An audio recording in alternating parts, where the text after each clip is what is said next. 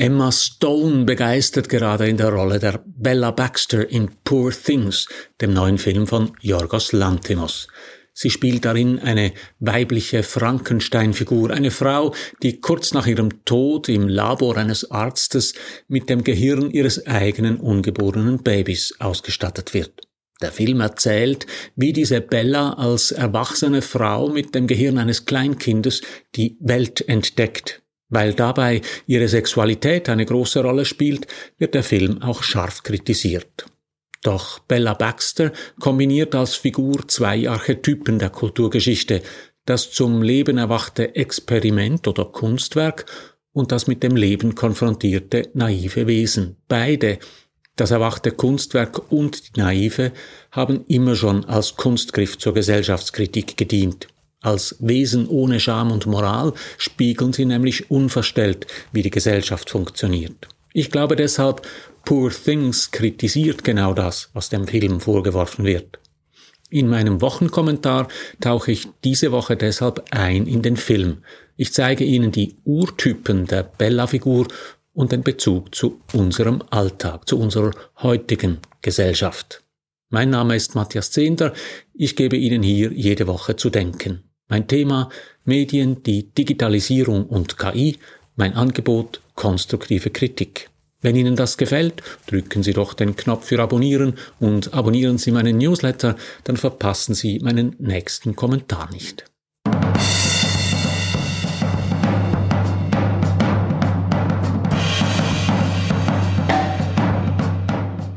Beginnen wir mit der Geschichte von Poor Things von Yorgos Lantimos. Wenn Sie den Film noch nicht gesehen haben und Filme lieber ohne Vorwissen sehen möchten, sollten Sie die folgenden Informationen also überspringen. Etwa im Jahr 1870 springt in London Victoria Blessington, gespielt von Emma Stone, in die Themse. Der Körper der jungen Frau wird von Dr. Godwin Baxter, gespielt von Willem Dafoe, geborgen. Godwin Baxter, etwas überdeutlich God genannt, ist ein ebenso brillanter wie exzentrischer Arzt. Er schafft es, die junge Frau wiederzubeleben, indem er ihr das Gehirn ihres eigenen ungeborenen Kindes einsetzt. Künftig nennt er sie Bella. Und weil sie sein Experiment ist, kriegt sie seinen Nachnamen, Baxter. Diese Bella Baxter ist also ein Wesen, das halb Homunculus, halb vom Tod wieder auferstanden ist. Vor allem aber ist Bella eine erwachsene Frau mit dem Hirn eines Kleinkindes, das die Welt entdecken und alles ausprobieren will. Wie ein kleines Kind kennt sie dabei weder Scham noch Moral. Das hat Konsequenzen, als sie die Lust und Freude entdeckt, die ihr Sexualität verschafft. Vor allem aber versuchen die Männer in ihrer Umgebung, sie zu kontrollieren und zu formen, allen voran Godwin Baxter. Für ihn ist sie sein Experiment. Er respektiert weder den Sterbewunsch von Victoria Blessington noch die Lebensbegierde von Bella Baxter und schon gar nicht, dass sie selber denken könnte. Schon indem er sie Bella nennt, also die Schöne, reduziert er sie auf ihr Äußeres. Er möchte sie mit seinem Assistenten Max McCandles, gespielt von Rami Youssef, verheiraten und in seinem Haus einsperren. Auch den weiteren Männern, mit denen Bella zu tun hat, geht es vor allem um sich selbst. Max möchte Liebe, der hedonistische Anwalt Duncan Wedderburn, gespielt von Mark Ruffalo, sucht Lust, ihr ursprünglicher Mann Alfie will sie kontrollieren. Der Film Poor Things geht auf den gleichnamigen Roman zurück. Geschrieben und illustriert hat ihn der schottische Schriftsteller Alastair James Gray 1992. Im Roman ist die Geschichte rund um Bella und Dr. Baxter aus der Sicht seines Kollegen und Assistenten Archibald McCandless erzählt. Stärker noch als im Film ist Bella hier eine weibliche Form von Frankenstein-Geschöpf. Das Buch rückt die Experimente von Baxter und seinem Kollegen ins Zentrum und erzählt auch ausführlich die Vorgeschichte dazu. Der Film fokussiert sich dagegen auf Bella, ihre Perspektive und ihre Entwicklung. In Bella kombinieren Film und Buch zwei Archetypen. Bella ist zum einen das Resultat eines Experiments, sie ist ein zum Leben erwachtes Werk eines Menschen. Das ist ein uraltes Motiv. Schon Ovid erzählt in seinen Metamorphosen vor über 2000 Jahren die Geschichte von Pygmalion, einem Bildhauer, der sich in eine von ihm geschaffene Marmorstatue verliebt. Er bittet Venus, sie zum Leben zu erwecken. Als er in sein Atelier zurückkehrt und seine Statue liebkost, erwacht diese tatsächlich zum Leben. In späteren Adaptionen der Geschichte heißt sie Galatea. Es ist eine archetypische Geschichte. Pygmalion und Galatea stehen für den Wunsch des Menschen, etwas Lebendiges zu erschaffen und damit auch für die Hybris, Gott spielen zu wollen.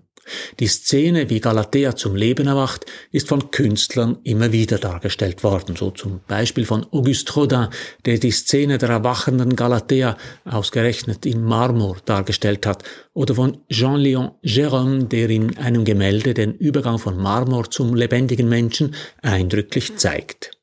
Dieses Motiv des erwachenden Werks taucht in ganz unterschiedlichen Formen in der Literatur auf. Die bekannteste Geschichte ist sicher die von Pinocchio, der Holzpuppe von Schnitzer Geppetto, die zum Leben erwacht. Pinocchio reist aus und erlebt eine Reihe von Abenteuern, bis er reumütig und geläutert zu seinem Vater respektive Schöpfer Geppetto zurückkehrt. Diese Geschichte ist über 35 Mal verfilmt worden, zuletzt im Auftrag von Disney von niemand geringerem als Robert Zemeckis, dem Regisseur von Forrest Gump und der Back to the Future Trilogie. Eine moderne Form von Pinocchio ist Lieutenant Commander Data aus der Serie Star Trek The Next Generation, die Paramount 1987 bis 1994 produziert hat. Im Team von Captain Jean-Luc Picard dient Data als zweiter Offizier. Er ist ein Androide, also ein humanoider Roboter. Sein positronisches Gehirn kann wie ein Computer beliebig viele Informationen speichern und ist in der Lage, Sachverhalte blitzschnell zu analysieren. Aber er hat keine Emotionen und keinerlei Empathie, kein Humor und kein Taktgefühl. Er scheitert deshalb immer wieder in einfachsten sozialen Situationen. Galatea, Pinocchio, Data und Bella Baxter haben also einiges gemeinsam. Sie sind das Resultat menschlicher Schaffenskraft und menschlicher Hybris. Sie wurden von Männern geschaffen und sind auch Objekte deren Begierde. Und vor allem sind sie naiv. Mental sind es Kinder in den Körpern von Erwachsenen, ohne Takt, ohne soziales Bewusstsein und deshalb ohne Scham und Moral. Sie spiegeln damit unverstellt und unverblümt die Gesellschaft um sie herum, Deshalb spielt die Figur des Naiven in der Geschichte der Literatur immer wieder eine wichtige Rolle, wenn es um die Gesellschaftskritik geht. Die naive Figur macht sichtbar, wie die Gesellschaft wirklich tickt. Die Figur des Naiven ist der zweite Archetypus, den Bella Baxter verkörpert. Denn auch Bella Baxter hält der Gesellschaft den Spiegel vor. Der Film wird zuweilen kritisiert, weil Bella, sagen wir, ein ausgeprägtes Sexualleben hat. Sie entdeckt ihre eigene Lust und gibt sich hier ausschweifend hin, beim Essen, beim Tanzen, im Bett. Das sei keine feministische Perspektive, sagen vor allem Kritikerinnen, sondern der typisch männliche Blick auf eine Frau als Objekt. Vielleicht ist es aber gerade umgekehrt. Als naive Galatea-Pinocchio-Figur zeigt Bella Baxter unverblümt, wie die Gesellschaft um sie herum tickt. Sie spiegelt eine hedonistische Gesellschaft, die auf Konsum und Lustgewinn fokussiert ist. Am Ende des Films erwacht Bellas eigenes Denken, weil sie beginnt Bücher zu lesen, sich mit Philosophie zu beschäftigen und auch dank einer Freundin, die sie in Paris kennenlernt. Diese Freundin sagt ihr, wir müssen alles erleben, nicht nur das Gute, sondern auch die Erniedrigung, das Grauen und die Traurigkeit. Erst das macht uns ganz, dann können wir die Welt erkennen. Das will ich, antwortet Bella. Und das ist der Moment des Erwachsenwerdens im Film, als Bella aus sich heraustritt, den Fokus über den eigenen Körper, den Konsum und Lustgewinn hinaus erweitert und sich für die Welt zu interessieren beginnt. Die ganze Welt. Die Geschichte rund um Bella Baxter ist im viktorianischen England angesiedelt, also Ende des 19. Jahrhunderts. Der Film ist aber in der Gegenwart gedreht worden und wir schauen ihn uns hier und heute an, im Jahr 2024. Daraus ergibt sich eine Frage, welche Werte der Gesellschaft würde eine Pinocchio-Data-Bella-Figur heute spiegeln?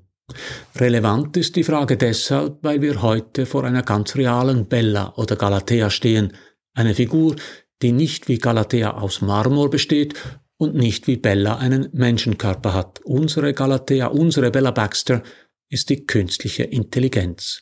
Diesmal ist es aber keine Legende, keine Kindergeschichte und kein Film. Diesmal ist es Realität. Die Menschen haben etwas geschaffen, das ihnen antwortet. Die Menschen haben ein künstliches Gegenüber geschaffen. Wie Bella und Data verfügt die KI weder über Moral noch über Scham. Zwar werden der KI mit viel Mühe Leitplanken einprogrammiert, im Wesentlichen spiegelt aber die KI wie Bella unverblümt und unverstellt, wie die Gesellschaft um sie herum tickt. Das ist es, was mir wirklich Angst macht in Sachen KI. Nicht ihre Intelligenz, die ist nur simuliert, auch nicht ihre Power, die ist jenseits der medialen Verblüffung so groß nun auch wieder nicht. Nein, was mir wirklich Angst macht, das ist, dass die KI wie Bella und Data uns spiegelt. Wie im Film Poor Things darf uns das nicht gefallen. Das aber liegt, wie bei Bella oder Data, nicht am Spiegel. Das liegt an uns. So viel für heute. Drücken Sie doch hier noch schnell den Abonnieren und den Gefällt mir Knopf und abonnieren Sie meinen Newsletter über meine Homepage. Da finden Sie auch meine Buchtipps und alle bisherigen Kommentare. Alles Gute.